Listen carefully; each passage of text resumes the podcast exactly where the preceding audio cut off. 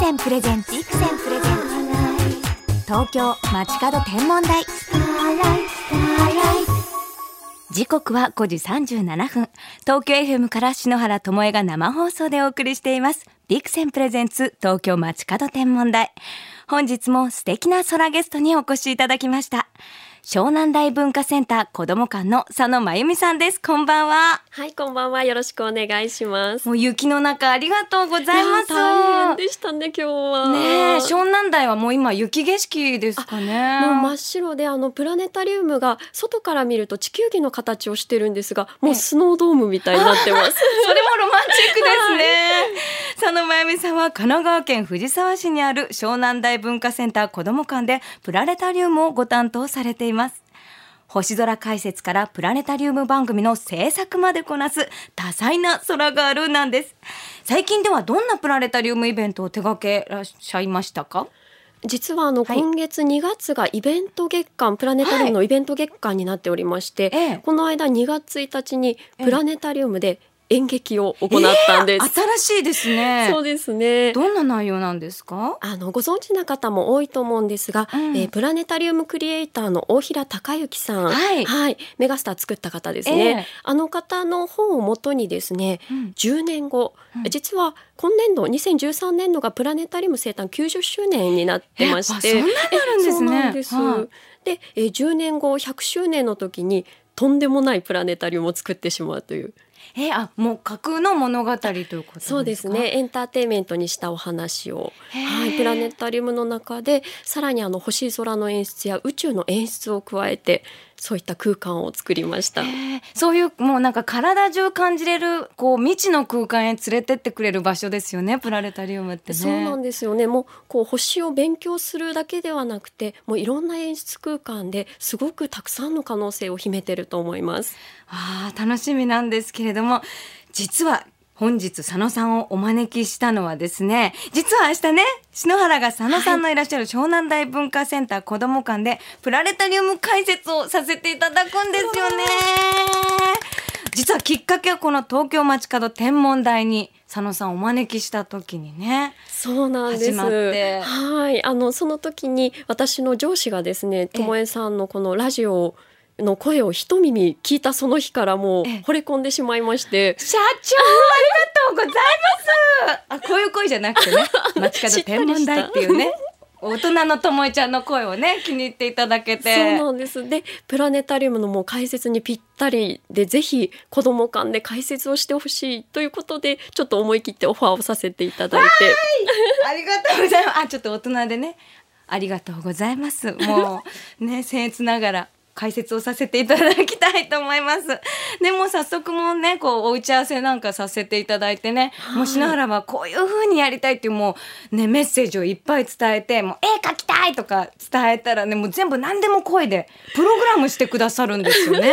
もう明日は本当にもう篠原さんワールドで、ええ篠原さんの魅力星空の魅力をこういっぱいギュッと詰め込んだとっても素敵な空間にしたいと思います。ああ、じゃあ篠原上から降りてくるとか。そうゴールみたいに。そういうのダメですね。でも私本当にあの最後にねいつも篠原星空インフォメーションであの星のこう覚え方とかを伝えてるとみんな本当にこう手に取るように覚えていってくれるんですよね。そうなんですよね。そしてこう伝え方がこうともえさん流のこう素敵な言葉がいっぱい入っているので、だからこうスッと入ってくるのかなと思ってます。あら参っちゃって褒め褒め系で。お客様ってどういう年齢層の方が来られるっていうのもお分かりなんですか？それはですね、あの、うん子供館なので普段は子供がすごく多いんですよね。なんですけれど今回あの全部で160席なんですが、はい。100約130人が大人。はい。で残りがお子様なんです。じゃあその人数聞くとやっぱり大人の皆さんがどんどん星を知りたいっていうね気持ちになっているっていうのが分かりますよね。そうですね。だんだんプラネタリウムを好きになってもらったり、ええこうやっぱりこう大人向けのおしゃれな企画とかがあると行きやすいのかもしれないですね。じゃあ明日はこう大人篠原とワイワイ篠原を混ぜながらせて。楽しいプラネタリウム解説を、えーしたいと思います。皆さん足元ねきっと明日も悪いと思いますのでね。気をつけてお越しください。東京 FM から篠原智恵が生放送でお送りしていますビクセンプレゼンツ東京街角天文台湘南台文化センター子ども館の佐野真由美さんにお越しいただきお話伺っています。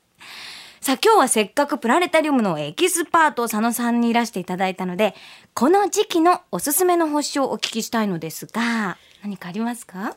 はい、今日はあのバレンタイン、女の子が主役の日ということですので、ちょっと可愛らしい星座。で、はい。あまり知られてない冬の星座、うん。うさぎ座というのが実はあるんです。可愛らしいですね。そうなんです。しかも、暗い星でちょっと見つけにくいんですけれど、うん。あの皆さんよくご存知のオリオン座のすぐ下にあるので、ええ。意外と一回見つけると意外と見つけやすいんです。え。ーもうちゃんとうさぎさんのね形のように光ってるんですよね。そうなんですよね、はいあの少し歪んだ四角の形で、うんそこからオリオン座に向かってピンピンと耳が2つちゃんとここうピンとうそうですよね ピンピンとついてるんですね。このお月様にもうさぎさんがいてね、夜空の星にもうさぎさんがいるっていうのも可愛いですよね。ですよね素敵な、あのクリムゾンスターでしたっけ？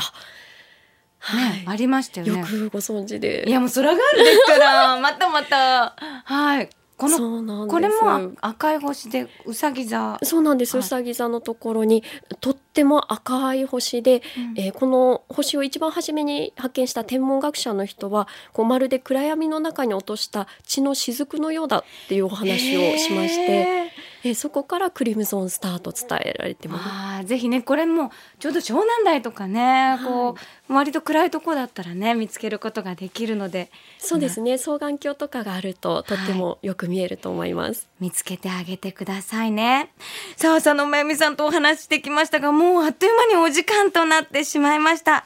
最後に番組をお聞きの空がある空ボーイにメッセージをお願いできますか？はい、えープラネタリウムというのは小さな宇宙空間です。あの中にたくさんの星空や宇宙が詰められていて、それを映す投影機はあの星の宝石箱みたいなものなんですよね。なのでぜひ皆さんもその宝石箱を開けにプラネタリウムに通ってみてください。宝石箱に会いに行く素敵ですね。まあ明日はその宝石箱をバッと散りばめてね、もう声でもキラキラの宝石をプレゼントしたいと思います。きっと成功させましょうね。しかも明日チケットもう完売なんですよね。そうなんです。もうあっという間に完もうあっ売というで間じゃあ2回3回とぜひやりましょう。今度はライブもなんて？ライブ素敵ですね。そうですか。はいもうじゃあ準備しちゃいます。じゃあ夏あたりとかね。いいですね。夏の天の川の中で。あ、もうそうですか。やっちゃいましょうか。なんて自分でね、もう向上しちゃって。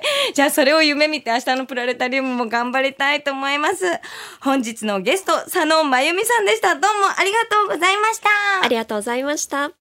1610年ガリレオ・ガリレイ先生は手作りの望遠鏡で木星の衛星を見つけた。その4つの衛星はまとめてガリレオ衛星と呼ばれている。400年前の望遠鏡でガリレオ先生が見つけた星は双眼鏡を使えば簡単に見えてしまう。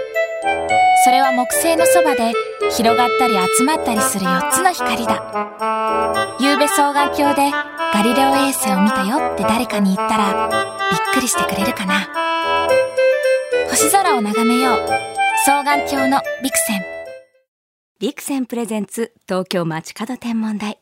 まもなくお別れです。湘南台文化センターの佐野真由美さんお越しいただきましたが、お話聞いているとね、みんなに星を愛してほしい、そして見つめてほしい、感じてほしいっていうのが言葉の一つ一つから汲み取れますよね。明日のプラネタリウム解説もね、篠原せっかくね、お誘いいただいたので、心を込めて頑張りたいと思います。佐野真由美さん、どうもありがとうございました。さあ、雪の模様はですね、まだしんしんと降り続いていますね。本当にあったかくして気をつけてくださいね。もう体をポカポカにしてね、こう雪が綺麗だなっていう心の余裕があるといいですよね。では、篠原からこの時期の星空インフォメーションお届けしましょう。今日は仲良しの星のお話。夜空にキラキラと輝く一番星、木星。今、その木星が佇んでいる星座が双子座です。二つの明るい星が並んでいるため、ギリシャ神話では仲の良い双子の兄弟として描かれています。お兄さんはカストル、弟の名前はポルックス。これ見つけやすい星座なんですよね。あの、カストルっていう名前覚えきれないときはね、魚舎座のカペラに近い方がカストルでこう、カツナギでね、覚えたりもしますよね。このよく似た二つの星は日本でも二つ星と呼ばれています。他に動物の目に見立てたカニの目、猫の目、犬の目という和名もあるんです。さらにはメガネ星、他にも目玉星などと呼ぶ地方もあるそうです。私聞いたことがあるのが、あの、もうすぐひな祭りじゃないですか。あの、お内裏様とおひな様に見立てたひな祭り星とも呼ぶんですっていうのを見たことがありますよね。こうちょうどね、お互い瞬き合ってこう守り合ってる感じがするんですよね。ちょうどそこにこう木星がピカピカっと輝いて二人を見つめているように光ってるんですよね。今日はね、バレンタインデーですからね。今日だけは恋人星とね、名付けてね、空を見上げたいと思います。でも雪が降ってますね。しんしんと雪を感じながら、え今日はポカポカと過ごしてくださいね。足元気をつけてお出かけください。そして今日はね、えっ、と、吹雪いてしまうかもしれない恐れがありますので、暖かくして、そしてなるべく早くお帰りくださいませね。ということで本日もありがとうございました。素敵な星空ライフをお過ごしください。東京 FM ビクセンプレゼンツ東京街角天文台。ここまでのお相手は篠原智恵でした。雪に気をつけてまた来週のこの時間、星とともにお会いしましょう。